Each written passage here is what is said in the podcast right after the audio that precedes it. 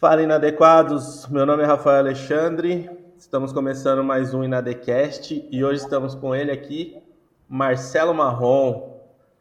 E eu também estou aqui com a minha amiga de sempre, Agnes Alencar.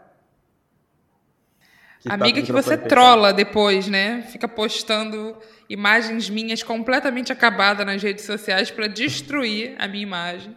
Hoje ela disse que, ela disse que passou até batom hoje, porque depois eu fico postando os cortes e ela tá toda zoada. Marrom. Pois é, mas estamos aqui juntos para conversar com o Marcelo Marrom. Fala Vamos aí, lá. Rafa, desculpa. Marrom, primeiramente, obrigado por estar com a gente aqui hoje, tá? É, você já participou com a gente de algumas lives, também o John, o Berlofa já participaram com você, né, no seu Instagram. Mas uma pergunta que a gente gosta de fazer aqui para iniciar é como você gosta de se apresentar? Quem é o Marrom, pelo Marrom mesmo? Cara, Marcelo Marrom é um artista que tenta fazer uma porrada de coisa, não faz nada muito bem, mas eu canto, toco, faço stand-up, atuo, só não danço. Então eu prefiro falar artista, que artista engloba todas essas artes e, e palestro, né? ainda faço palestra que é meu, meu ganha-pão hoje em dia. Então, eu estou multifacetado aí, tentando fazer um pouquinho de tudo e um, um, pouquinho de tudo com qualidade. Porque quem faz muita coisa também não faz nada. Tem uns fenômenos aí que conseguem ser bom em tudo, mas eu não sou esse fenômeno, então eu tento fazer um pouco, um pouco de cada coisa com qualidade, com mínimo de qualidade. Não, e você é comediante, músico, dá palestras para empresas. Depois você conta para a gente um pouquinho mais como é que funcionam essas palestras. É ator. E como todas essas coisas começaram na sua vida? Você sempre foi um artista? É, da onde vem também essa, essa sua veia? Você pode contar um pouquinho da sua história para a gente, de como isso, de alguma maneira, atravessa a sua caminhada? Bom, eu, eu certamente isso vem do meu pai. Né? Meu pai toca violão desde que eu me entendo por gente. E meu pai era atração nas, reuniões de família. Pegava violão, improvisava, zoava minha mãe, zoava minha avó, zoava é, nós, filhos, no quintal de casa. Isso era uma comum, assim, uma constante. Reunia um churrasquinho e tal. Então, isso é, veio de maneira muito natural. Foi uma espécie de herança que eu, que eu tenho aí do velho, do, do Moura. É... Eu me percebi artista é, assim, de maneira mais profissional quando eu cheguei no curso de publicidade que eu fazia no Rio e morava em Macaé, então tem duas horas e meia de distância. E eu, quando me formei, cara, eu, eu queria trabalhar com publicidade, eu vi meu irmão tocando, tocando num barzinho. Ele falou, pô, quer tocar lá também não? O cara te dá 50 reais. Quando eu ganhei meus primeiros 50 reais, fazendo uma coisa que, que para mim era como, sei lá, como se espreguiçar, uma coisa, como, como o cara que fica suado depois de correr dois quilômetros. É, é, natural, sai do esporte. Peguei meu violão, fui lá e o cara me deu 50, 60 reais, não lembro. Mas um valor assim bem, bem pequeno. Eu, e eu gostei mais desse dinheiro do que do dinheiro que eu estava ganhando na rádio, trabalhando na rádio, trabalhando é, com publicidade. Foi um dinheiro que me fez melhor, que me, me que eu, que eu acordava já pensando em ganhar aquele dinheiro de novo, porque eu queria estar no palco, obviamente. Então, uhum. foi, foi, foi, foi dessa maneira natural, 20, 20 e pouquinhos anos. Eu comecei música ao vivo em barzinho, depois montei uma banda, depois, por, depois de tanto tempo já tocando com música, vivendo direitos autorais, compondo e tal, me meti com teatro para tocar violão num grupo de teatro, virei comediante. Mas sempre o palco é a, a, a, o ponto central de todas as coisas. Então, é, hoje eu palestro, vivo de palestra, mas faço comédia também. Mas até a própria palestra, que já se destaca mais um pouquinho, mas eu considero arte também. Porque eu estou ali falando, estou ali tocando, estou ali é, movendo coisas e impactando vidas e provocando coisas em quem está me assistindo. Então, para mim, tudo é arte. Oh, que legal. Ah, então não foi tão, tão cedo assim, né? Você já estava na faculdade, provavelmente, pelo você falou é, que estava cursando publicidade. É, eu fiz, eu fiz, um curso técnico de verdade. Na verdade, Sim. um curso técnico de publicidade que correspondia a um segundo grau. E eu terminei o segundo grau tarde, tardiamente, assim, 18 anos. Uhum. Eu tava, 19 eu estava terminando o segundo grau, porque repeti quatro vezes, né? Do, do, repeti duas vezes a quarta série Desisti uma vez na sexta e na oitava eu também pirei, parei de fazer. Então fui deixando para depois o estudo, nunca fui estudar. Mas quando eu achei a publicidade, eu levei a sério, nunca repeti um ano nesse curso aí. Fui do início até o fim, irrepreensível, diria eu. Oh. muito bom, cara, muito bom. E a gente sabe que, né, para vocês que são artistas e, e, gostam do que fazem e vivem disso, esse período que a gente passou aí do ano passado para cá de pandemia foi uma coisa meio fora do, do tempo, assim, né? Não, não foi uma coisa que deu para se programar. E, e para você, como é que foi esse período, cara? Você conseguiu se reinventar, se, se readaptar a tudo isso e, e continuar fazendo alguma coisa? Sim, sim, cara. Eu, eu criei uma palestra online criei uma logomarca, um vídeo, um, um vídeo release muito bem feitinho. Fui nas pessoas que já contratavam minha palestra, a Não Durma de Sonhar, que é presencial. Eu já tinha feito mais de 200 empresas. Cheguei nessas empresas e falei, cara, olha o momento que a gente está passando. Fiz uma palestra para falar desse momento. Aí, velho, foi melhor do que sem pandemia, financeiramente falando. Porque todo mundo comprou, eu fazia de casa por um preço um pouco menor, mas no conforto da minha casa, sem pegar avião, sem, sem sair de casa. Adorei essa, essa, essa primeira parte aí. Nesse segundo ano, o mercado deu uma, uma, uma estranhada, já conhecia também meu produto, e está nessa coisa do, da, da, transição de voltar para o presencial, está acontecendo muito híbrido, né? Que a gente vai até o estúdio e do estúdio transmite para uma galera, então saio de casa de qualquer maneira. Tá assim, o mercado tá meio estranho, mas não tá ruim, não. Eu não acho ruim, não. É, se reinventar todo dia, cara. Se durar mais um tempo a pandemia, eu vou ter que inventar uma outra coisa, que eu ainda não sei o que, que é. Vou fazer malabares no sinal, mas sempre a arte vai me levar onde eu tiver que, que chegar, não tem, não tem a menor dúvida disso. E como foi o processo de vivência, talvez social, né, com a sua equipe? A gente sabe que a sua equipe é muito importante para você. E aí eu não sei como é que foi para você esse processo de talvez ficar um pouco mais solitário, mais distante, não estar tão próximo diariamente das pessoas que você vê sempre. Como foi isso? Como você está lidando com isso? Porque a pandemia ainda não acabou, né? Então, é, é. como isso funciona para você? E aí, conta para gente um pouquinho de como vocês conseguiram lidar com isso, porque aparentemente foi muito bem, foi tudo tranquilo. Mas quem vê close não vê corre, então conta para gente. É, na verdade, assim, eu, eu me adaptei muito fácil.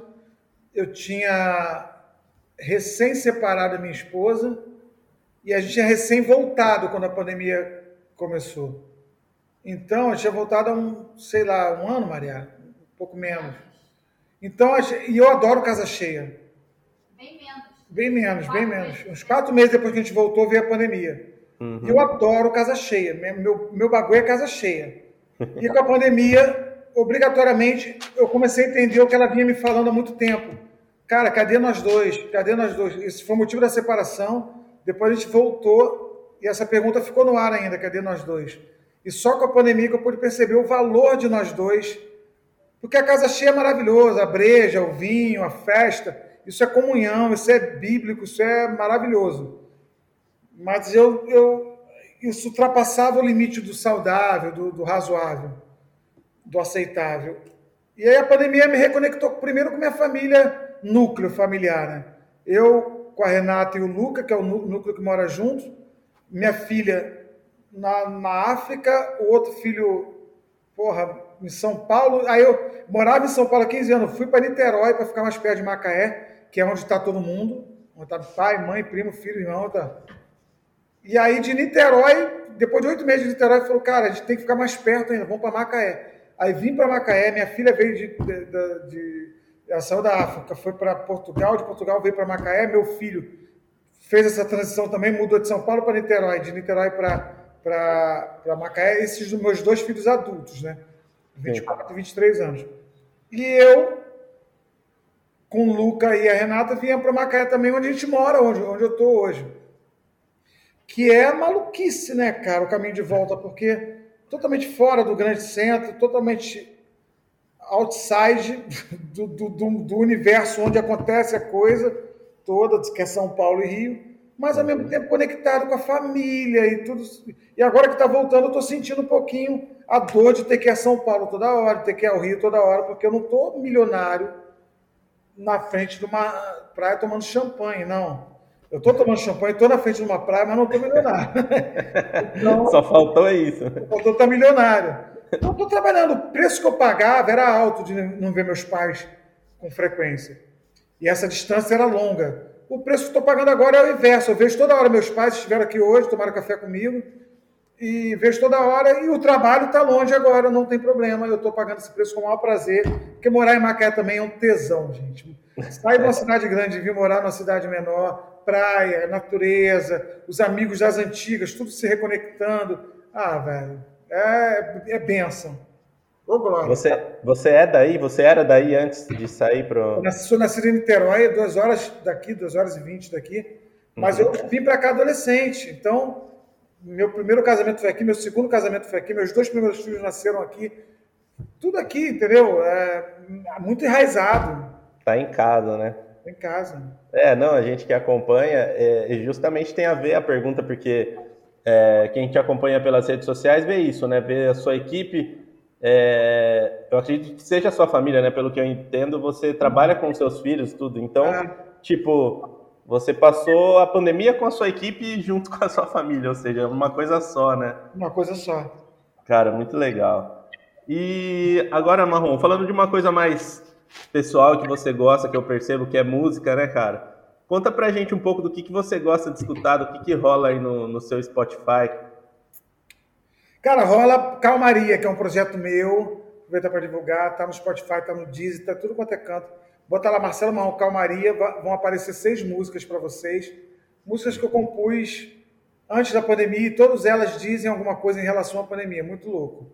Mas todas foram compostas antes. E lançaram recentemente no Spotify, tem um documentário no YouTube de como eu fiz essas músicas, e lá também no YouTube tem os clipes dessas seis músicas. Então, tenho ouvido meu trabalho, mas eu gosto de ouvir Vanderly, eu gosto de ouvir Ivan Lins.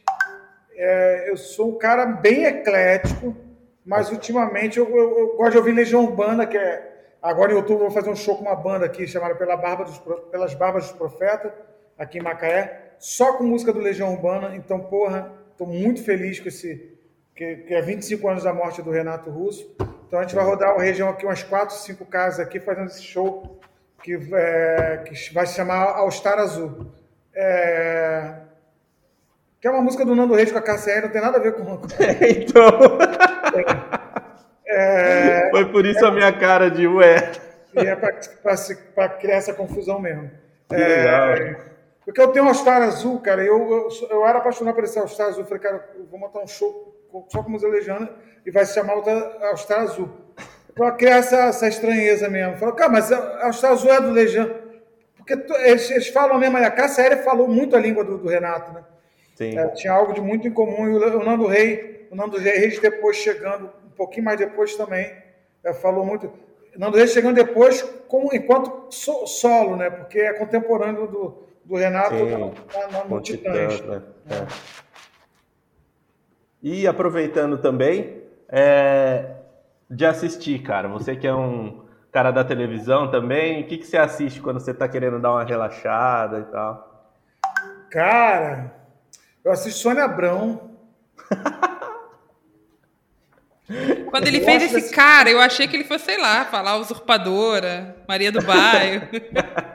não, não, eu assisto Sônia Abrão, de vez em quando eu tô zapeando, gosto de ver as fofocas lá. Acho a equipe dela muito divertida, o, o, o Vladimir, o Thiago e o, o que fazia o Pablo lá, o, qual é o nome dele? O, Nossa. Cantava no Silvio Santos e tal, sim, acho que barato. Eu... Então é Thiago Rocha, Vladimir Alves e quem, Mariana? É, Campos, Felipe Campos, que é até uhum. o Felipe cheio de coisa, de cagar e tal. E a Sônia Abrão, acho a Sônia Abrão genial, ela fazendo fofoca de maneira séria, assim, e pedindo punição pro cara que traiu eu acho um programa de comédia misturado com informação também do meu mundo, que é o Sim. mundo artístico. Então eu fico sabendo Sim. a fofoca. Esse dia eu estava com um amigo meu que canta numa banda muito famosa aí, eu encontrei com ele e falei, cara, eu tô sabendo um babado seu. Você, porra, traiu tua mulher, que não sei o que. Ele falou, cara, como você tá sabendo? Eu falei, eu vi na Sônia Abrão. Ele falou, ah, passou direto e tal. Não é meu mundo, né? Eu gosto de Sônia Abrão, cara. Eu gosto de Sônia Abrão. Fora isso, as séries, né? Que tá, eu gosto de ver série com minha mulher e tal. A gente abre uns vinhos aí, fica vendo série. Eu não tenho algo que eu. Ah, cara, os programas de comédia, eu gosto de ver, cara. É, é, o, o Tranda Hoffman ah. As séries que. O Friends, para mim, que Friends, que para mim é incrível. O Big Bang Theory, que eu Sim. acho maravilhoso. O Eu, a Patroa as Crianças, que, que passa no SBT, o antigo. Sim. Com Maluco no Pedaço. Eu dou risada de, bom, de me acabar, velho. De me acabar. É, os, os nacionais, os nacionais do Multishow, você gosta algum? Eu, eu, eu, respeito todos os colegas que estão ali, cara. Eu, uhum. eu vejo, gosto de alguns, outros nem tanto, mas, mas eu acho todos bem intencionados, sabe? É difícil você fazer comédia. É, como é que eu posso fazer? Eu já tentei fazer comédia assim, participei do Tom, por exemplo, Doutora Darcy, uhum. fiz a trilha de abertura e participei como elenco. E o problema é que não tem continuidade, né? É, é difícil. A gente cara. se apaixona pelos personagens, às vezes na terceira temporada. É. E as coisas acabam no Brasil muito rápido. Tanto que vai que cola é o que é, porque tem continuidade, tem uma, uma, uma vida extensa e tal. Sim. Eu gosto, eu gosto do que o Multishow produz de comédia. Eu, eu, eu também. Eu, eu sou apaixonado também. Eu, chego... eu sei da dificuldade que eles enfrentam, entendeu? E gosto da maioria das coisas que eu vejo ali, eu gosto. Vai que cola é, é um que eu assisto, eu assisto ah, todos esses que passam lá, o, o, o próprio doutor Darcy, doutor Cavalcante. Doutora Darcy, muito bom. Chilindró é muito risada, bom. Que eu vi uma amiga minha no. Eu, eu vi uma amiga minha que eu não vejo em cena há muito tempo, a Maíra Shark, naquele programa do, do Rodrigo Santana. Aí eu parei para ver, cara. E aí eu comecei a ver, cara, como eles fazem graça com pouco, cara. Com, é. E o texto não importa tanto. Ele é muito engraçado. O Rodrigo Santana, cara, é um Sim. palhaço. É o Tô de Graça, né? É o Tô de Graça. Não tem como não, não rir, né, cara? Você acaba é. dando risada, é bom pra caralho. Fui no teatro aqui em Campinas ver eles. Um pouco antes da pandemia, eles vieram aqui, muito bom. É, ele, eu já vi ele no palco também, que eu dividi palco com ele há muito tempo atrás num, num evento, cara, é, evento particular, assim, sabe? Sim. Cara, ele é um furacão, ele nem tinha essa moral toda, ele era dos trapalhões ainda. Ah. Mas, cara, que maluquice esse menino no palco. Ele, é, tem uma geração boa demais né? Tem, cara, eu gosto muito também. Marcelo, conta um pouquinho pra gente sobre a sua relação com a igreja, com o cristianismo, como funciona isso para você, da onde vem, para onde vai, como você se identifica hoje. É... Conta pra gente um pouquinho dessa sua história, dessa sua jornada dentro desse universo. Olha, é minha, minha ligação com a igreja desde sempre. Eu nasci num berço evangélico, como dizem, né? Criado uhum. na primeira Igreja Batista de Niterói, pastor Fanini, ao vir para Macaé, pastor Daniel, na segunda Igreja Batista de Macaé.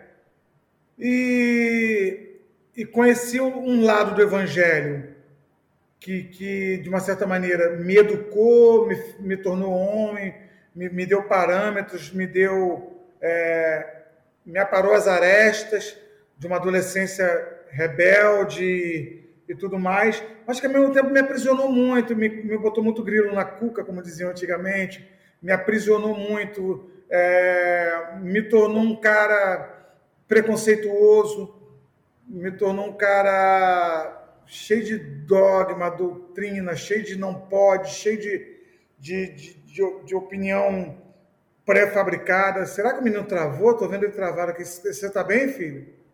Rafael? Acho que ele travou, hein?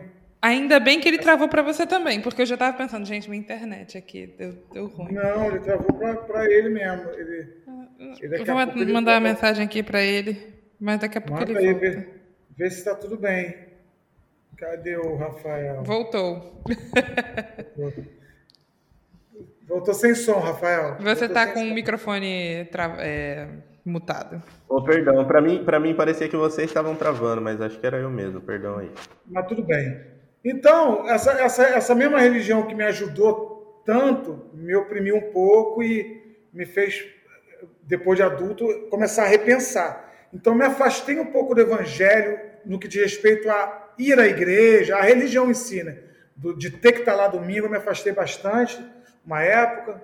Depois eu comecei a fazer um caminho de volta, que eu acho que é o caminho mais saudável, assim, do, do conhecereis a verdade e a verdade vos libertará mesmo. E hoje eu conheço, julgo conhecer, né, essa verdade e percebo que eu vivi um outro evangelho. O outro evangelho que Paulo dizia, que é o evangelho do, do, do enriquecer às custas de, de andar na primeira classe porque você é de Cristo, isso te fazer melhor do que todo mundo, é uma grande cagada, né? De, de achar que você está indo para o céu na primeira classe, todas as outras pessoas de outras religiões, denominações, de outros credos, de, de outras crenças, de outros enlaces matrimoniais, de, de outras naturezas, estariam numa segunda classe, terceira classe, ou talvez até num outro avião indo para o inferno. É, quando eu fui me libertando disso tudo, eu comecei a perceber a maravilha que é Cristo, que é viver em Cristo. Que Cristo é, é, é, na direção, caminha sempre na direção do pobre, do oprimido, do caído, do Pô, tive fome, me deste de comer, tive sede, me deste de beber. Esse é o evangelho que me interessa. Esse é o evangelho que tem me feito mais feliz. Eu já acreditei também no evangelho do, pô, eu vou conseguir meu iate porque eu estou em Cristo. Entendeu? Isso enquanto é, mantra, enquanto é, é, motivacional, é maravilhoso. Acreditar que Cristo pode te levar às alturas, assim como tem gente que acredita numa, numa caneca ou num ou, ou não acordar cedo e mergulhar de manhã e rezar, ou tem gente que acredita na santa. Para mim está tudo no mesmo balaio ali, entendeu? Quando eu descubro que, que Cristo não é o Cristo da barganha, que eu tenho as coisas que eu tenho porque eu sou competente e porque Ele me abençoou de maneira contínua, desde o dia que eu nasci, Ele vem me abençoando com toda sorte de bênção, com coisas que eu pedi, com coisas que eu nem imaginava que Ele poderia me dar. Entendeu? E que também nesse processo ficou uma porrada de coisa que eu pedi para trás. Aliás, também, se for olhar minha lista, esse Cristo aí está me devendo uma porrada de coisas, de pequenos sonhos, de grandes sonhos, de realizações que eu ainda não tive em nome desse Cristo. Entendeu? Porque filosoficamente Deus não diz não, mas eu acho que Deus também diz não. Deus também fala, cara, vamos aqui, por quê? Não tem porquê. Esses porquês tem uma hora da vida da gente que a gente para de querer saber. Entendeu? Então, cara, como é que é o evangelho? Como é que eu vivo hoje no evangelho? Vivo mirando Cristo para ser Cristo na vida do caído, como se eu olhasse para o espelho, que esse espelho refletisse o caído. E que esse caído, quando olha para o espelho, me vê. E eu sou Cristo para ele. Eu preciso ser Cristo para alguém todo dia. É, todo dia você tem a oportunidade de ser Cristo para alguém. É, Pô, Marrom, mas eu não tenho alimento para dar todo dia para as pessoas, eu não tenho casaco em tempos de frio. Todo dia, cara, você tem alguma coisa para doar, cara. A gente vive com o armário cheio aí. A gente é privilegiado. Então a gente vive com o armário cheio, a dispensa cheia. Todo dia. Se você se preocupar realmente, a gente devia ser desautorizado a dormir feliz, com o cobertor quietinho, tem gente que eu ligo até o ar-condicionado, que minha mulher gosta, para provocar mais frio ainda do que já anda fazendo. Devia ser desautorizado a dormir feliz sem ter feito alguma coisa por alguém durante esse dia. Ah, mas esse compromisso vai, é um saco, porque você acaba vivendo para o próximo. É, é isso. Aí que está o mistério. É, esse, é nesse Cristo que eu estou mirando. No Cristo que se preocupava todo dia com o caído, com o próximo, com o que não tem, que não, foi privilegiado. E aí entra uma outra discussão, né? É, porra, mas cara, se você tem é porque você trabalhou, por que, esse cara não trabalhou? Porra, cara, eu, eu prefiro não entrar nessa seara e perceber o que eu posso fazer de bem e de bom para essa pessoa. É, é, isso que me interessa hoje. Entendeu? Se ele está ali mendigando, ou que se ele está pedindo, eu não quero, eu não quero me envolver no nível. Pô, mas por que, que você está assim? Porque eu não vou ter tempo, não sou psicólogo. Não... Então, o que chega a mim é o que os meus olhos podem ver. E o que os meus olhos têm visto é gente caída na rua, gente precisando de ajuda, de precisando de abraço. Às vezes a pessoa tem comida, tem roupa, tem casa, mas não tem um abraço, não tem uma atenção, não tem o, o, a, o segurar na mão dele e caminhar junto, entendeu? Então, cara, eu estou no evangelho de trocar a, a, a, frase. Estou orando por você pelo, pela frase, como eu posso te ajudar? Aí o nível de envolvimento é outro. Quando você pergunta como eu posso te ajudar, você se envolve num grau que talvez você não queira. Então não pergunta se você não quer. Se um amigo meu passou mal, ele mora fora do país, a mulher dele me ligou desesperada. Ai, meu irmão, ora, ora, que não sei o que. Eu falei, como eu posso te ajudar? Eu poderia, poderia falar, cara, estou orando por você. É você se livrar do problema. Não está orando nada. Você, porra, e ainda que esteja orando, chega a ser pretencioso, cara, vou orar por você. Sei que a oração do justo pode muito ter seus efeitos. Mas, cara, chega a ser pretencioso. Ó, tá com problema aí, cara? Teu marido está internado? Ah, calma aí, eu estou orando por você. Não. Eu prefiro falar, como eu posso te ajudar? E aí, quando eu fiz essa pergunta, ela falou, cara, como? Está faltando tantos mil reais aqui, eu não sei como eu vou fazer para viver esse mês. Eu falei, tá bom, então desses tantos mil reais, eu tenho tanto aqui para inteirar. Então, diminuiu o teu problema. Eu não quero ser herói de ninguém, não quero que você fale isso para ninguém, não quero esse dinheiro de volta. É, é, é, só uma maneira de viver o Evangelho. O Evangelho é, é, me ensina que dividir não tem nada a ver com ter sobrando. Eu não tenho que tirar da minha sobra com aquilo que está guardado. Eu tenho que tirar do meu. E nesse, nesse mês foi um mês escroto para mim. Eu tive que tirar do meu para ajudar, porque eu perguntei como eu posso te ajudar. Então, é, esse é o evangelho que eu acredito, o evangelho simples do Cristo em direção ao que tem pouco, ao que tem menos, ao caído, ao confuso de cabeça, ao deprimido, ao suicida em potencial, ao, ao que se droga para se suicidar aos poucos, porque não tem condições de se jogar um prédio, de dar um tiro na cabeça, ao que se empurra para a morte, porque viver está um saco. É, é essas pessoas que me interessam. Esse evangelho do bem-sucedido, do você vai conseguir, do pare de sofrer, que é o slogan maravilhoso de uma igreja aí, pare de sofrer.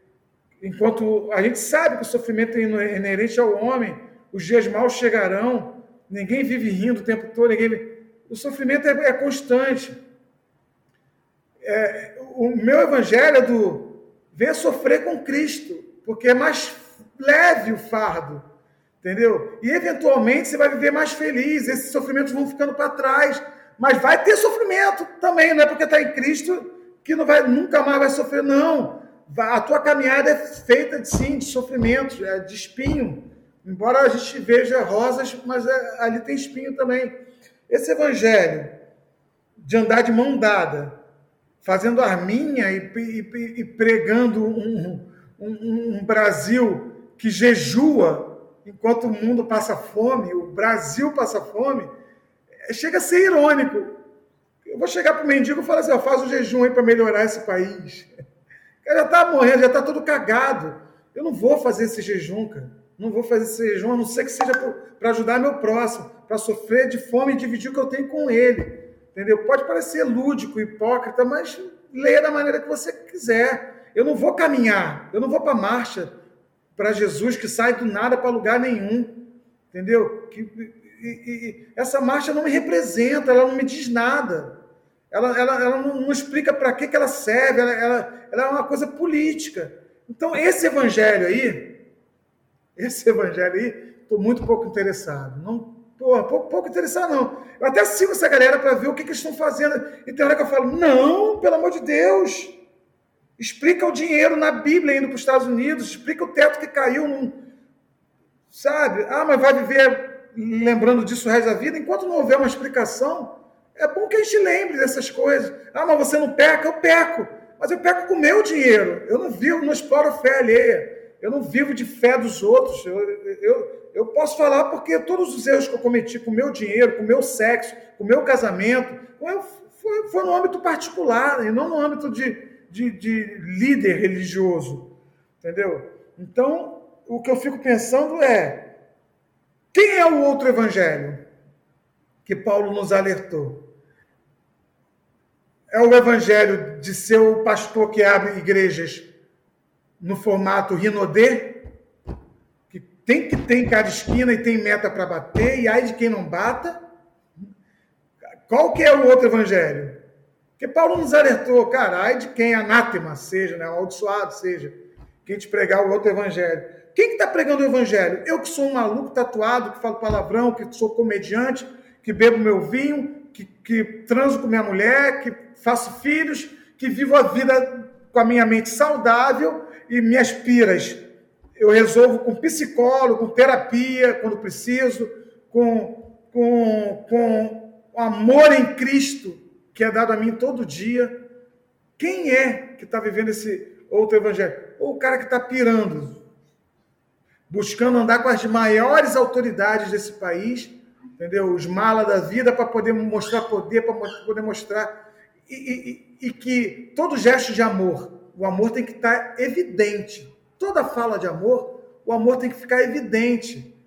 E aí você olha os pastores falando aí, você não vê evidência de amor nenhuma na fala. É um tom agressivo, é dedo em risco, é, é, é, é, totalmente diferente daquilo que Cristo, da maneira como Cristo pregou. Mas Cristo entrou no templo com chicote, expulsou os mercadores.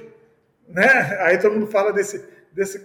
Eu fico torcendo para Cristo voltar e dar na cara desses que ficam usando esse argumento com chicote de novo. Ao mesmo chicote, já que você relembra todo desse chicote, de, de, de, três anos de ministério, de uma vida inteira de sendo Cristo, já que vocês lembram desse, desse episódio, eu vou dar chicotada no lombo de vocês agora, porque Cristo, em sua, em sua integralidade do seu na integralidade do seu tempo, foi amor, carinho, sabe, comprometimento com o caído, com o próximo, com, com o semelhante, escolheu a periferia para fazer sua caminhada, entendeu? Escolheu gente como ele, dormia onde dava para dormir, não se fez é, Deus, não, ele se fez homem, ao contrário, Deus se fez homem. Foi o mais humilde. Hoje você vê os pastores lutando pelo título. Não, sou pastor. Ah, é? Então sou, sou missionário, então sou pastor. Então sou, eu sou mais que é mais pastor o que é? Bispo. É, é, bispo, bispo, apóstolo, apóstolo, bispo, apóstolo, reverendo. Reverendo. Uma vez fui apresentar um, um, evento de cunho gospel, de finalidade gospel, fui apresentar um prêmio, prêmio, nem lembro o prêmio, esse prêmio da música gospel aí. Aí citei o nome de um pastor desse como pastor. E alguém gritou da plateia, é, apóstolo. Falei, ah, ele é apóstolo? Pensei nele, é apóstolo, gente. Olha, ele é um dos treze que andou com Cristo é, do, um dos doze, mais o Paulo, né? Que até para mim o apostolado tinha acabado aí. Mas tem o conceito de quem abre a igreja, apóstolo, então ele é apóstolo, olha que legal. Quem tornou ele apóstolo? Ele mesmo. Um dia ele acordou e falou: ah, quer saber? Sou apóstolo. Tem até um humorista chamado Arnaldo, Bispo Arnaldo, que ele agora vai ser semideus, né? Porque é o próximo passo para essa. E é a comédia retratando a vida real. Daqui a pouco vai ter mesmo um louco falando: não, gente, sou vice-deus. Eu sou um, Deus sem, sem os grandes poderes ainda, mas eu estou a caminho de conseguir isso. Já tem um que se veste de Fred Flintstone, tem de tudo no meio gospel. É um mercado que é, é o circo dos horrores. É esse evangelho que não me interessa.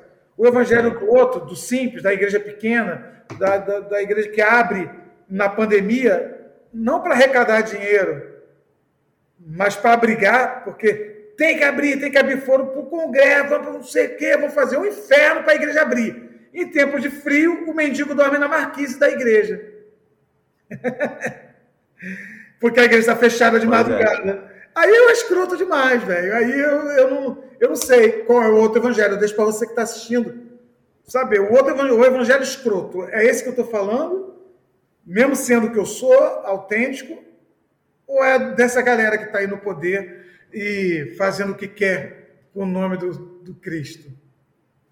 Pois é. Agora tem também o. o pai, aqui, por 10 minutos aqui, O pai póstolo também tem em algumas igrejas, que é o pai póstolo. Pai póstolo. E... e gente se metendo na vida dos crentes. Gente fazendo gente inteligente se dobrar e falar quanto ganha, onde gasta o dinheiro, quando come sua mulher, quando. Sabe? Chegou num nível. Chegou no, o, o evangelho no Brasil chegou no nível de, de, de cabresto que é escroto, sabe? Aí, desse, dessa galera eu nem falo, porque para mim é, é, é, é doentio. Para mim, aí sim é cego guiando cego. Entendeu? O nego aplica muito essa, essa frase a nós que somos maluquinhos, nós que falamos as merda de vez em quando aí. Ah, mas isso é cego guiando cego. Marrom está ganhando outra pessoa porque ele é cego guiando cego, ou está sendo guiado por cego, igual o Caio Fábio, ah, cego guiando cego. Eu fico pensando, cara, então que, que sejamos todos cegos, mas pelo menos a direção é Cristo, né, cara? Que, que a nossa Sim. cegueira continue. Amém. Sim, com certeza. Só Não, voltando no, das... no, episódio. Não, Perdão, fala, é, fala, é rapidinho.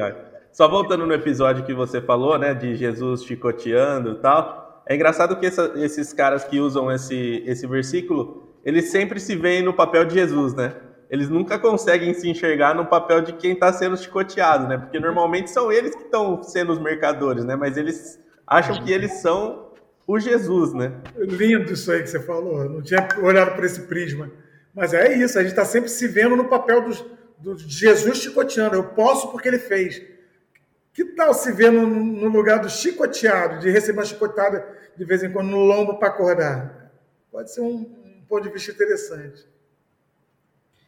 Não, o que eu ia mencionar é justamente de como a igreja tem essa dupla essa dupla função, né? Por um lado, você falou de como ela te trouxe uma certa organização e talvez até uma educação distinta, e a igreja faz isso, e às vezes algumas das nossas melhores lembranças de é, infância ou de adolescência são um retiro de adolescente, um evento que teve na igreja, uma EBF muito divertida.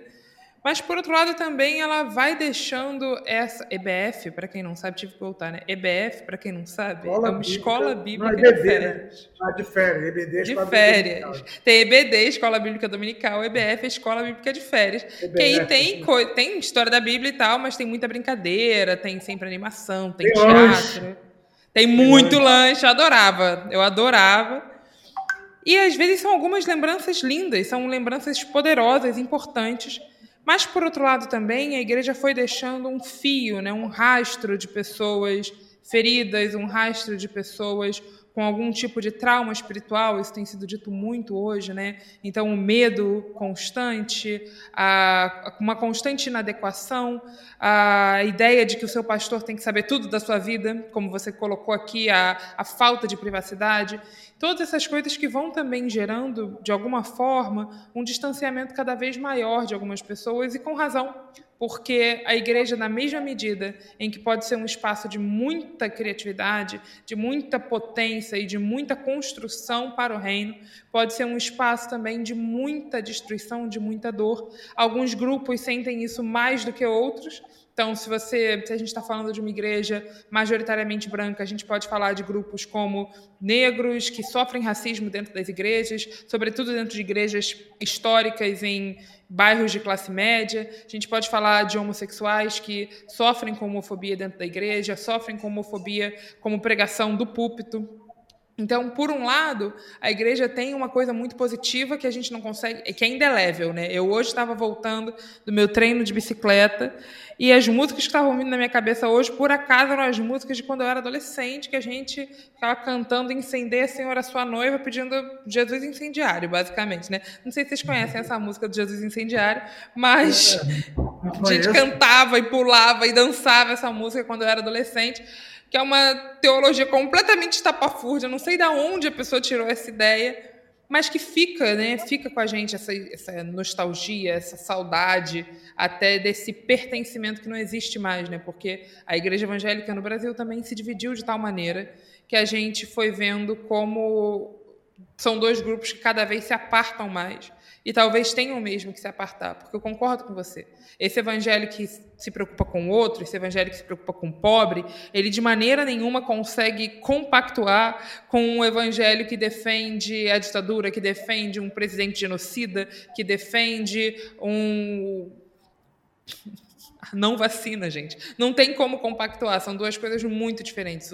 O, mundo realmente se dividiu em dois e são duas metades que cada vez estão mais distantes uma da outra.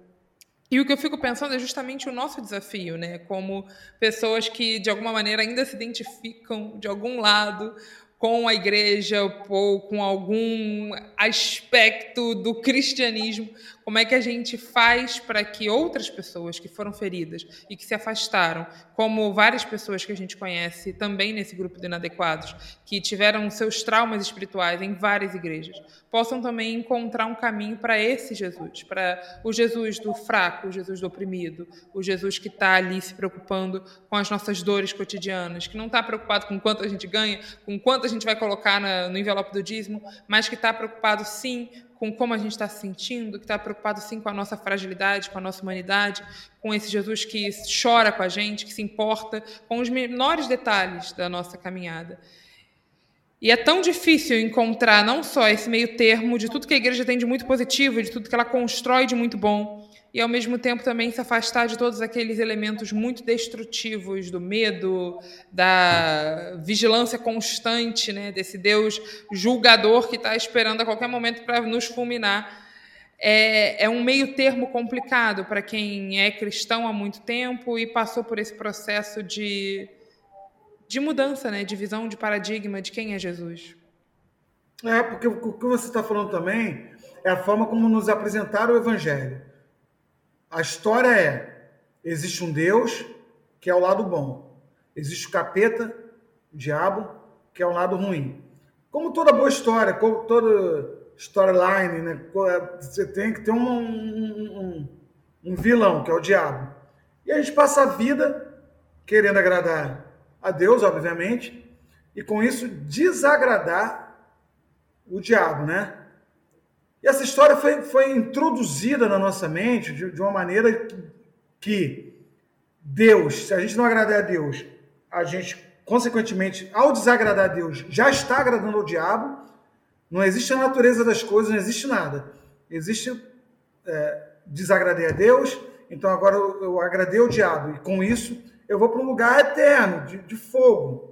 E esse, esse Deus, Deus mimado, quer... né? Que quer sempre, precisa sempre ser agradado. É um Deus caprichoso.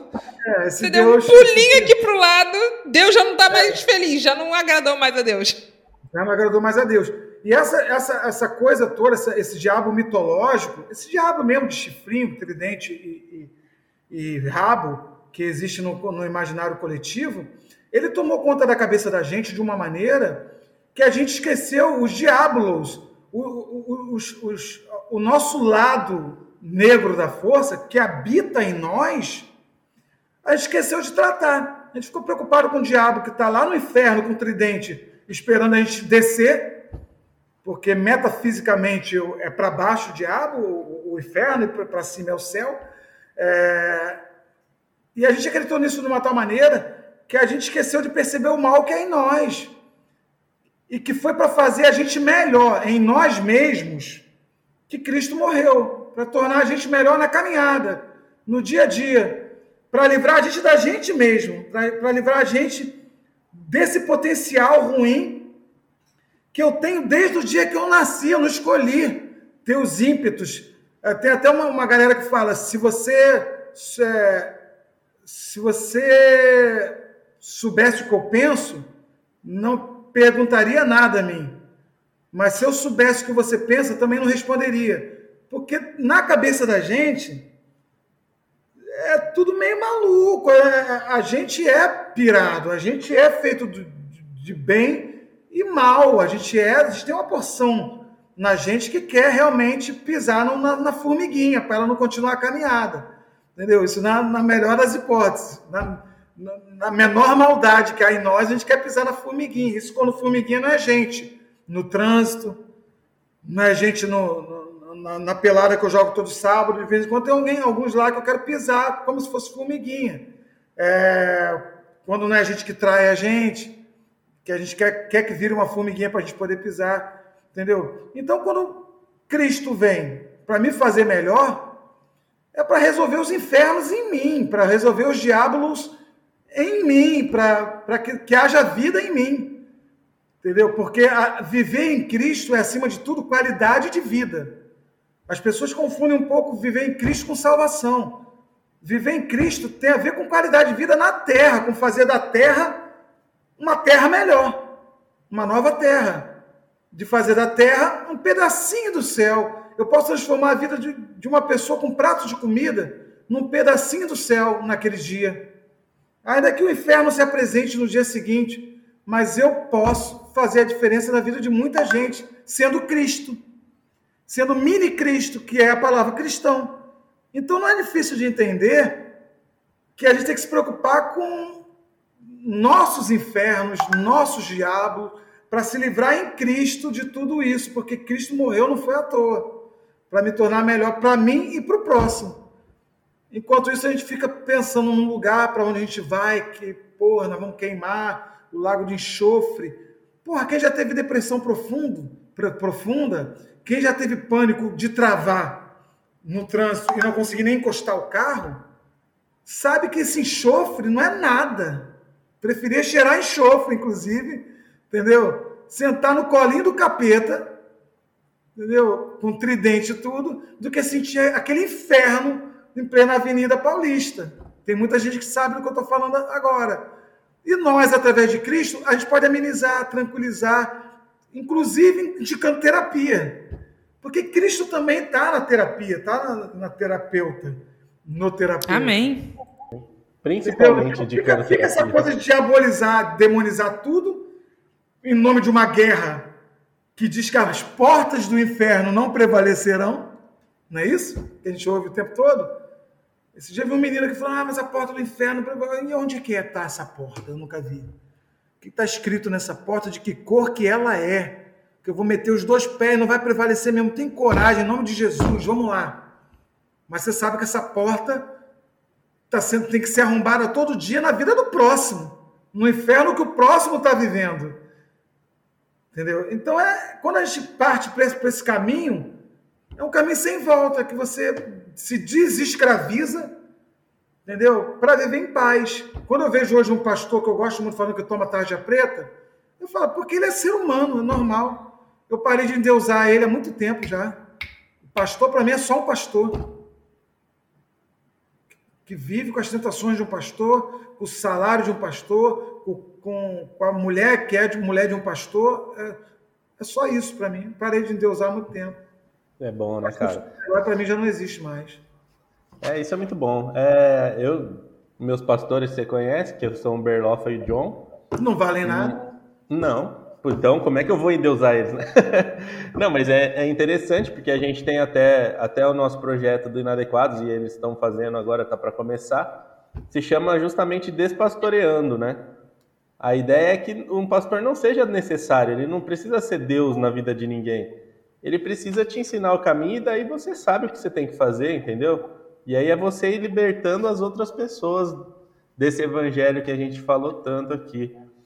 É, e continuando nesse tema de religião, Marrom, é, eu lembro até que eu assisti a sua entrevista no, no programa do Porchat contando aquela história, né? E do Porchat você conta a história da que você mentiu para sua esposa do, numa ah, festa. foi, foi. É, o, e, e... Que história é essa, Porchat? Isso, exatamente. E aí você, eu lembro que teve uma hora no, nessa entrevista que você fala que você, ah, eu sou um cara de fé, eu sou um crente e tal. E ele, e ele vira para os convidados que estavam lá e fala, não, o Marrom é mesmo, ele é crente mesmo, de verdade e tal, né? E aí eu fiquei me pensando depois, né? Para você que, que trabalhou, trabalha como músico, faz apresentações, trabalhou com humor muito tempo.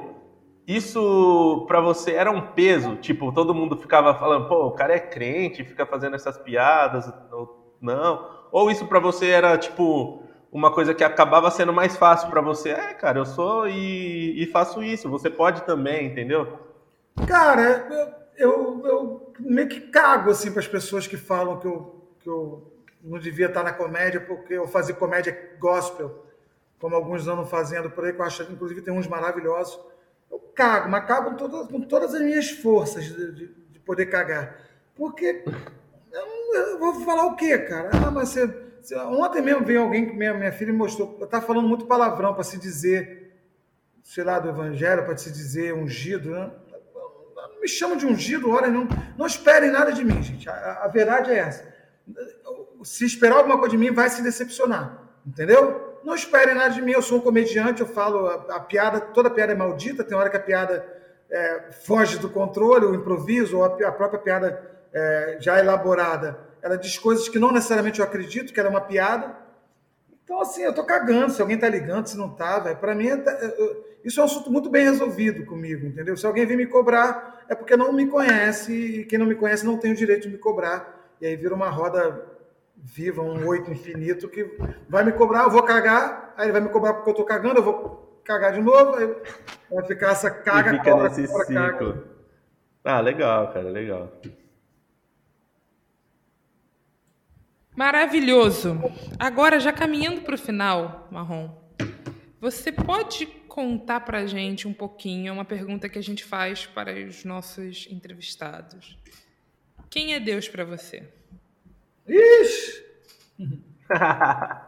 Eu prefiro parafrasear o meu amigo Clóvis Pinho, do grupo Preto no Branco, que diz: Ninguém explica Deus. Antes que o haja houvesse, que não é o ar houvesse, é o haja do verbo haver, ele já era Deus. Então, quem sou eu para, no final de uma entrevista, explicar esse Deus que eu, sinceramente, sei que ele é, que ele tem sido todo dia na minha vida, cuja existência é improvável, senão alguém já tinha provado. Então, Deus tem a existência improvável e eu prefiro acreditar, parafraseando o, o Caio, que Deus é. Só. Quem existe sou eu, que vou acabar um dia esse copo, meu celular, esse óculos, isso tudo, vai, esse tudo existe. Deus não requer explicação, tá, Deus está explicado em mim. Está tudo certo. Já falei demais, inclusive, para quem não tinha resposta. Não, muito bom, cara. O, o, o, John me ensinou uma coisa também sobre Deus uma vez que é, o nosso relacionamento, a gente se relaciona com uma ideia de Deus. A gente não tem a capacidade de, de se relacionar diretamente com Deus. Às vezes a gente fala, não, me relacionei com Deus. Não, a gente tem uma ideia de Deus, né? E a gente se relaciona com essa ideia de Deus. O que a gente tem é realmente isso que você falou com a gente muito, muito bem falado, que é o exemplo de Jesus. Né? O exemplo de Jesus a gente tem e é o que a gente procura seguir aí a cada dia, né? Mas se Jesus é Deus, a gente convive com, não com uma ideia não, e... de Deus, mas com Deus vivo, assim, encarnado. Mas, né? mas o relacionamento... Né? Na Trindade que você está falando, né? Esse Deus, sem ser Jesus e o Espírito Santo, ele, ele, ele ocupa um, um espaço no imaginário da gente, é. e é com esse imaginário que a gente se relaciona. Eu entendi, mas o Berloff é meio louco e eu contesto essa ideia do Beloff, vou bater é nele. É muito louco. Não, e hoje eu estava na minha aula de da pós-graduação sobre religião e política, e a gente está estudando o pensamento do Rubem Alves. E o professor, que é o Edson de Almeida, lá da UFJF, ele falou um negócio que ficou marcado aqui agora com a resposta do Marrom, pensei em recuperar. Ele diz que, para Rubem Alves, a teologia ou a forma que a gente fala de Deus, ela não é feita só de temperos diferentes, ela é feita de temperamentos. É menos, né, relacionar-se com Deus é menos um encontro e mais uma procura, porque Deus tem as cores do nosso temperamento. Deus tem as cores do temperamento do Rubem Alves, né? no caso a gente estava falando sobre ele, mas Deus tem as cores do nosso temperamento, da maneira como nós é, nos relacionamos com ele, porque ele é extremamente pessoal também. Né? E se por um lado é uma pessoa na figura de Jesus, é também extremamente singular para cada um de nós, de uma forma que não se explica, né? Antes que haja houvesse, ninguém explica Deus. Yes, exatamente isso. E é isso mesmo. Marrom, a gente queria te agradecer, cara, por ter disponibilizado mais um tempo aí com a gente. Não agradece. Muito obrigado. e aí, é... só isso mesmo. Aí temos aí, ó, tá, terminamos antes do jogo. Também vou querer assistir o vamos, jogo vamos agora. Ver. Caraca, ó, o papo quando é bom, o tempo é curto, né? E muito obrigado por mais uma vez participar com a gente. Você sabe que na Adequados é sua casa também. Você, quando quiser chegar, é só chegar. Agnes, minha amiga, Muito obrigado. Obrigada, Rafa. Obrigada, Marrom. Um prazer estar aqui com vocês hoje. Espero que vocês, nossos ouvintes, gostem desse episódio. E vocês podem ouvir também as nossas outras entrevistas, estão todas disponíveis no Spotify. Tem um conteúdo bem rico lá. Segue a gente no Instagram também. Tá bom, lindezas. Beijo, Tamo até junto, a próxima. Marrom. Beijão, gente. Até mais. Tchau, tchau.